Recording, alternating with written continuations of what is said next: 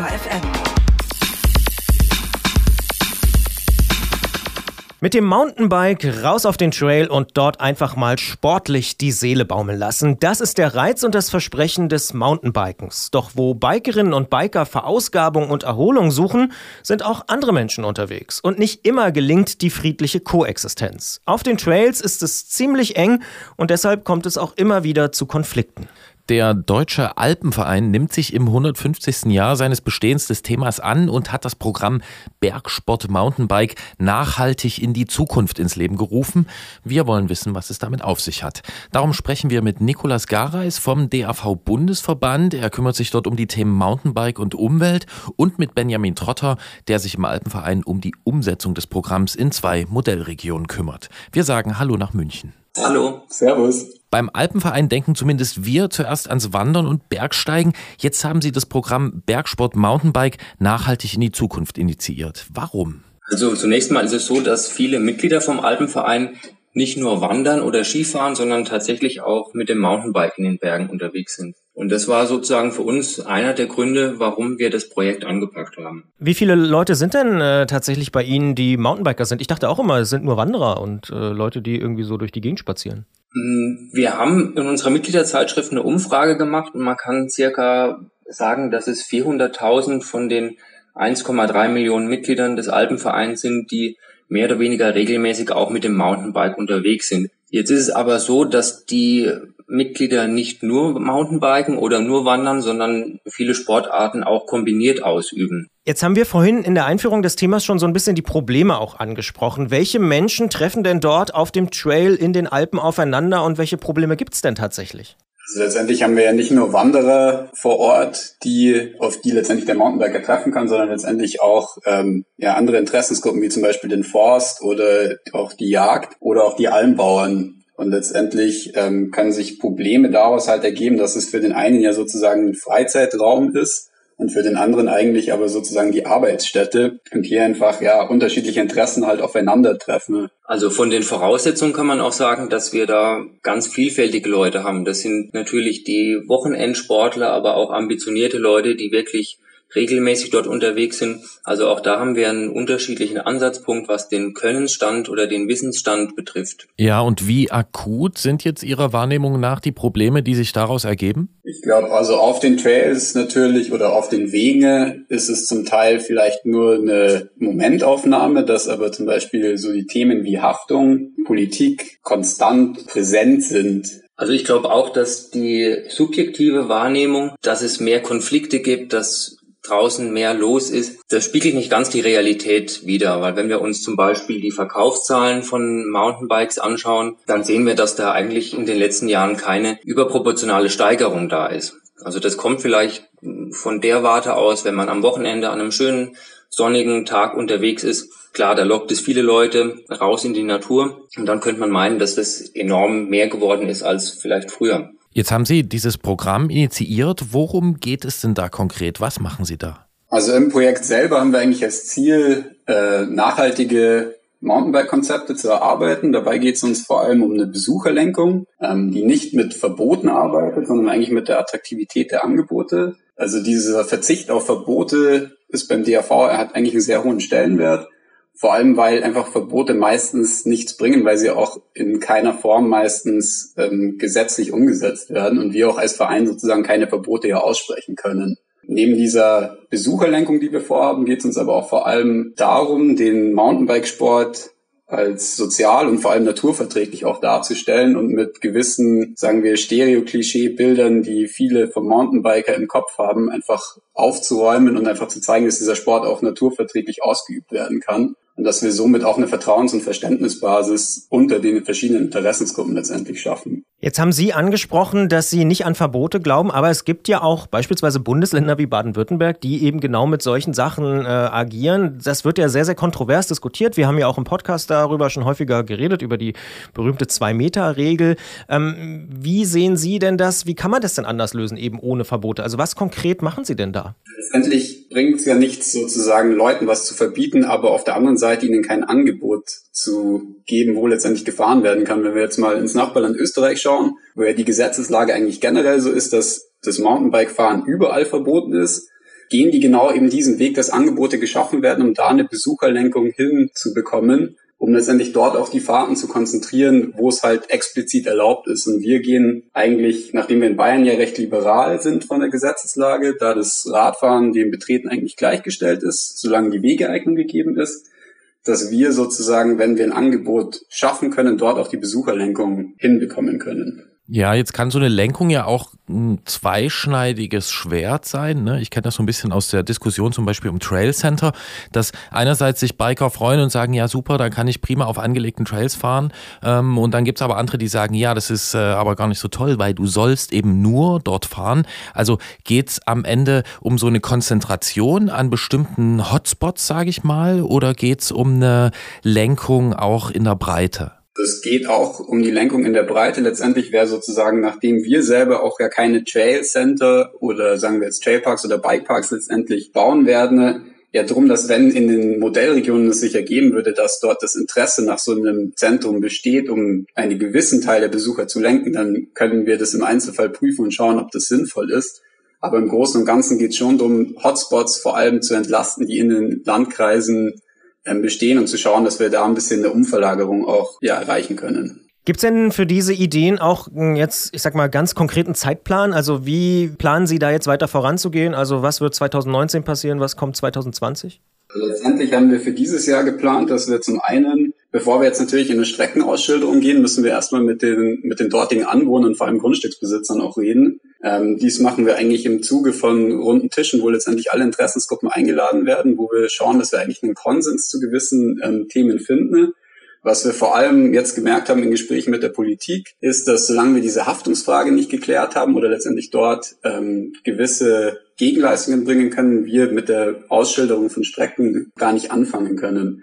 Also würde letztendlich für das Jahr 2019, was ja jetzt eigentlich so das zweite Projekt hier ist, weil wir ja im September angefangen haben, 2018 mit dem Projekt, dass wir erstmal den Leitfaden zur Haftung fertigstellen können, den letztendlich an die Gemeinden und Grundstücksbesitzer geben können, um einfach einen gleichen Wissensstand zu schaffen und von da aus dann letztendlich mit den Interessensgruppen gemeinsam vor Ort letztendlich potenzielle Strecken anschauen und letztendlich bewerten, ob wir die als sinnvoll erachten und letztendlich ob auch eine nachhaltige Nutzung dieser Strecken letztendlich möglich ist. Der Deutsche Alpenverein hat das Programm Bergsport Mountainbike nachhaltig in die Zukunft initiiert und wir haben darüber gesprochen mit Nikolas Garreis und Benjamin Trotter.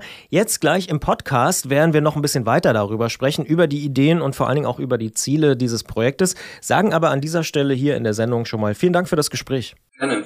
Vielen Dank. Und wir sagen es immer und es ist auch wahr. Jetzt sind wir schon im Podcast Bonustrack, reden weiter über das Thema Bergsport, Mountainbike nachhaltig in die Zukunft. Das ist die große Überschrift. Und das ist zunächst erstmal ein Modellversuch, kann man sagen. In zwei Regionen findet der statt. Welche sind das denn? Und inwieweit werden denn diese Ergebnisse vielleicht dann auch auf andere, größere Räume übertragbar sein? Also letztendlich die zwei Modellregionen, die wir im Projekt haben, sind einmal der Landkreis Bad Tölz-Wolfertshausen südlich von München und der Landkreis Oberallgäu. Und natürlich bleibt, wie Sie gerade angesprochen haben, das Wissen eigentlich nicht in den Regionen, weil Ziel dieses Projektes ist schon, dass wir einen Wissenstransfer auf andere Regionen ermöglichen können, vor allem in Bezug auf das Thema Haftung oder auch letztendlich die äh, Mountainbike-gerechte Wegesanierung zum Beispiel. Dass wir dafür letztendlich Leitfäden erstellen werden, die an andere Regionen ähm, gegeben werden können. Und natürlich hat der, wenn dieses Projekt erfolgreich ist, das auch eine Signalwirkung in, für andere Regionen. Jetzt haben Sie zweimal schon das Thema Haftung angesprochen.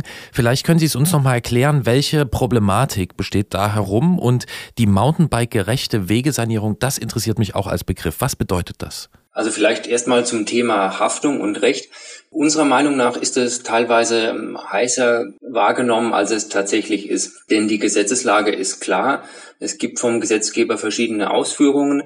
Das Problem liegt nur daran, man muss wissen, wo es steht. Und unser Ansatz ist eben, dass wir das Wissen bündeln und kompakt und verständlich darstellen, sodass wir das den Grundstückseigentümern mit an die Hand geben und die dann erkennen, aha, gibt es denn überhaupt einen Unterschied, ob jetzt ein Wanderer über mein Grundstück läuft oder ob es ein Radlfahrer ist, der da drüber geht. Aha, das geht also um die Haftung der Grundstückseigentümer und ähm, Sie haben das jetzt als Frage formuliert, vielleicht können wir auch eine Aussage daraus machen. Gibt es denn einen Unterschied zwischen einem Wanderer und einem Biker auf dem Grundstück?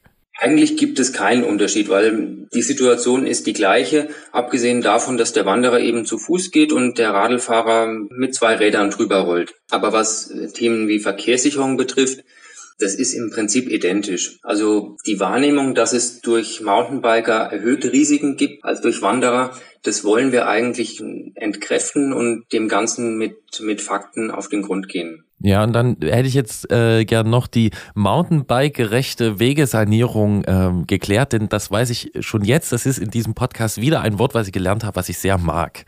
Letztendlich geht es ja darum, dass wir als Mountainbiker die genau gleiche Ressource nutzen wie Wanderer, nämlich letztendlich den Weg. Und Mountainbiken hat letztendlich oder stellt letztendlich andere Anforderungen zum Teil an Wege, was vor allem letztendlich die Erosion zum Teil angeht, auch wenn es eigentlich wissenschaftlich erwiesen ist, dass die Abtragsraten natürlich von Fahrweise abhängig sind, aber eigentlich vergleichbar sind zwischen Wanderern und Mountainbikern aber dass zum Beispiel die Entwässerung von Wegen für Mountainbiker wesentlich wichtiger ist und dass wir in dem Aspekt vor allem ja sinnvolle Konzepte erarbeiten wollen, dass die Wege zum Beispiel des Alpenvereins auch ja Mountainbike gerechter sind, als wie sie jetzt sind. Und zusätzlich, was man da vielleicht noch anhängen muss, ist, dass wir genau eben für diesen Wege halt auch sensibilisieren wollen, um, zu, um vielleicht Leuten zu zeigen, ich weiß nicht, ob alle Mountainbiker das wissen, mir war das früher zum Beispiel nicht bewusst, wo ich jünger war, dass letztendlich viel Arbeit dahinter steckt, um den Weg so herzurichten, wie man ihn letztendlich vorfindet und das halt ab einem gewissen Grad der Befahrung, wenn man zum Beispiel im Bikepark sieht, weiß man, dass dort Personal einfach ist, die sich um die Streckenpflege kümmern dass in der Tour natürlich aber nicht die Personalkraft da ist, um den Weg so instand zu halten. Ne? Und dass da letztendlich für das Thema hin sensibilisiert werden muss auch. Jetzt mag es die eine oder den anderen Hörer geben, die sich fragen, ah, da gibt's doch noch diesen großen Elefanten im Raum, über den sie noch gar nicht gesprochen haben. Ich sag mal so, in der Mountainbike-Szene selbst ist es auch ein großes Thema. E-Mountainbikes, ziemlich umstritten. Die einen finden es super, die anderen total doof. Inwiefern tragen diese denn vielleicht auch so ein bisschen zur Verschärfung von Konflikten bei? Wir haben es ja vorhin schon besprochen. Viel mehr Mountainbikes gibt es ja gar nicht, aber eben jetzt diese E-Mountainbikes. Ist das vielleicht auch ein Thema, warum die Konflikte in letzter Zeit gefühlt so äh, groß geworden sind? Genau, also wenn wir uns nochmal auf die Verkaufszahlen einen genaueren Blick werfen, dann sehen wir tatsächlich, dass es eine Umverteilung gibt dass es mehr Pedelecs gibt, die verkauft werden, die sozusagen die Mountainbikes auffangen. Also die Gesamtzahl Mountainbikes verändert sich nicht, nur geht es eben zugunsten der Pedelecs. Und klar, was es vorher nicht gab, wird jetzt verstärkt wahrgenommen im Gelände. Und so kann es schon sein, dass der ein oder andere denkt, es könnte den Konflikt geben durch Pedelecs, dass es jetzt aber dadurch konkrete Probleme gibt oder dass Pedelecs mehr Schäden auslösen, da ist die wissenschaftliche Grundlage einfach nicht gegeben. Also das ist reine Spekulation und der einzige Faktor, den man sagen könnte, wo es ein Ansatzpunkt ist, eben, dass die, die Pedelecs mehr wahrgenommen werden. Das heißt, wenn ich das richtig verstehe, könnte man auch sagen, der Deutsche Alpenverein steht dem Pedelec, dem E-Mountainbike jetzt gar nicht so skeptisch gegenüber, wie man das vielleicht landläufig erwarten würde. Also selbst innerhalb vom Alpenverein muss man sagen, es gibt viele Leute, die Pedelec fahren und andere sind dagegen.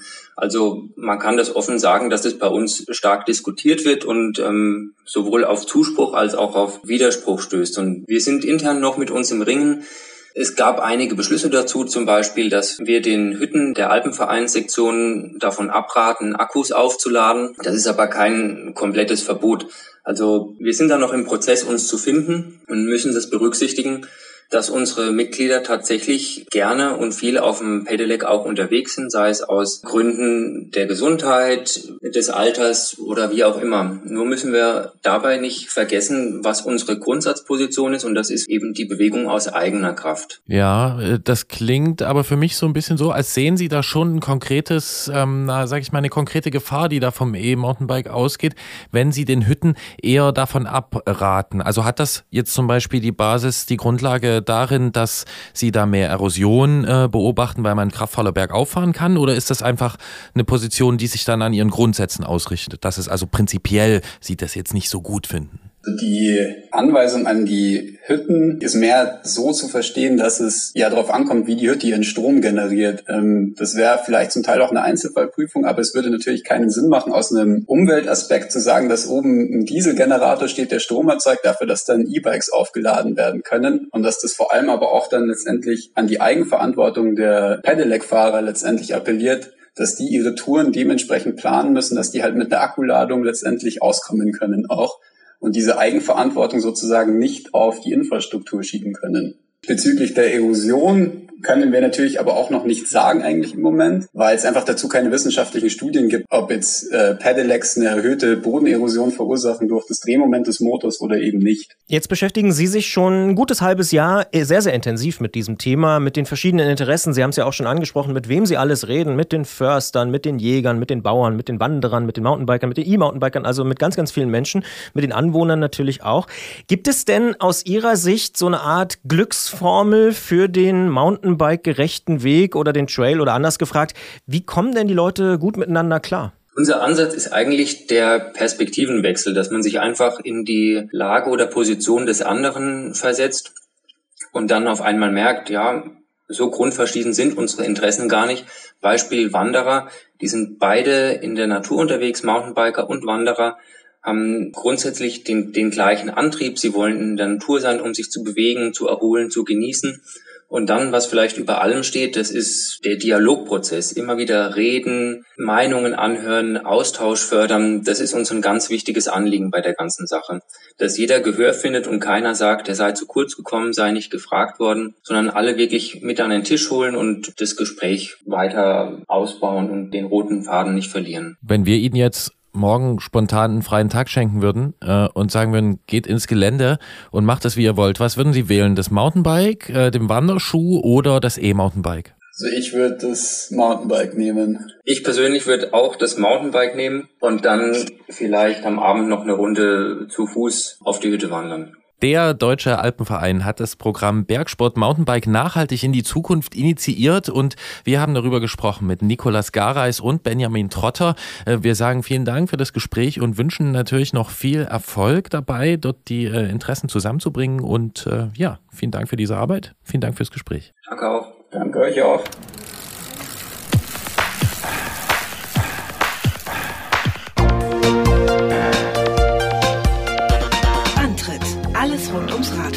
Detektor FM.